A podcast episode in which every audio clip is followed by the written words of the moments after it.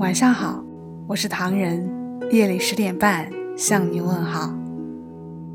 今天朋友向我问起孩子的教育问题，其实这个问题是很多家长都比较头疼的话题。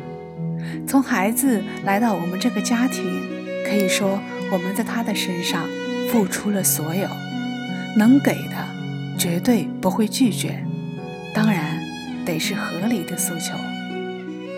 家庭是孩子成长的摇篮，是孩子的第一所学校。父母是孩子的第一任，也是一辈子的老师。可以说，孩子的身体发育、知识积累、智能培养，尤其是修养和品德，都与我们家庭的氛围息息相关。父母以身作则，才能更好的熏陶。启蒙引导孩子，很多父母会把自己年轻时的遗憾强加到孩子身上，让孩子来完成自己当年未完成的理想。其实这种做法太想当然，没有真正认识自己的孩子，了解孩子内心的真实想法，这样的教育就显得不够走心。家庭教育是孩子的终身教育，具有长期性、持久性。一个孩子从出生到步入社会，绝大部分时间都是在家庭中度过，甚至走向社会，依然离不开家庭的影响。所以说，家庭对孩子的影响是一生的。生活中对孩子的培养要着重独立。和自理能力，平时我们不要太过于溺爱，让孩子尝试做一些力所能及的事情。当然，前提是保证安全。这就好比父母在公司上班一样，天天心里念叨着领导为什么不放权。其实，当你对自己的孩子说这个不能做，那个不能做的时候，孩子内心。也是有类似想法的，在生活中适当的给孩子放权，是培养孩子独立和自理能力的重要环节。从身边的小事做起，到了能自己吃饭的年纪，坚决不喂食。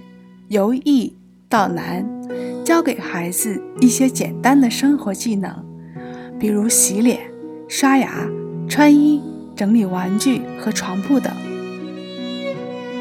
这个时候，父母要有绝对的耐心，不能因为时间仓促就没有耐心引导孩子。提前规划好时间，不只给自己留有余地，也给孩子留够足够的时间。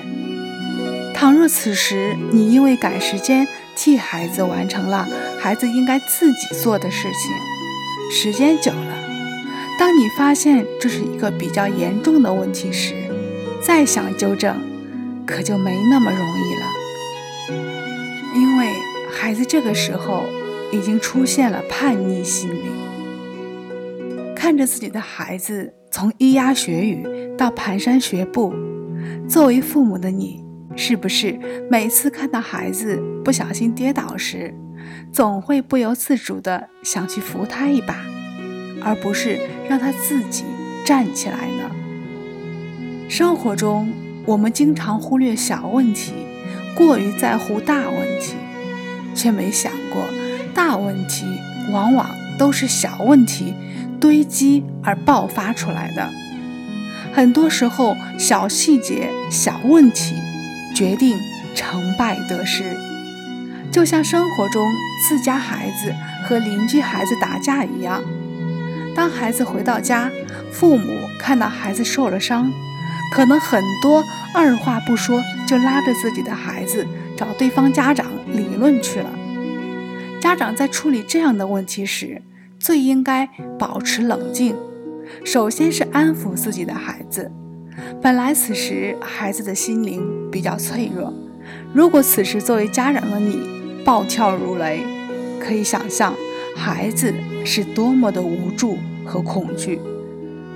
再就是及时查看孩子身体有没有受到伤害，然后了解当时具体情况是什么样子的，孩子为什么动手，谁对谁错，为什么发生这样的事情。听完孩子的讲述后，再找到邻居孩子的家长，双方家长展开沟通，了解事实。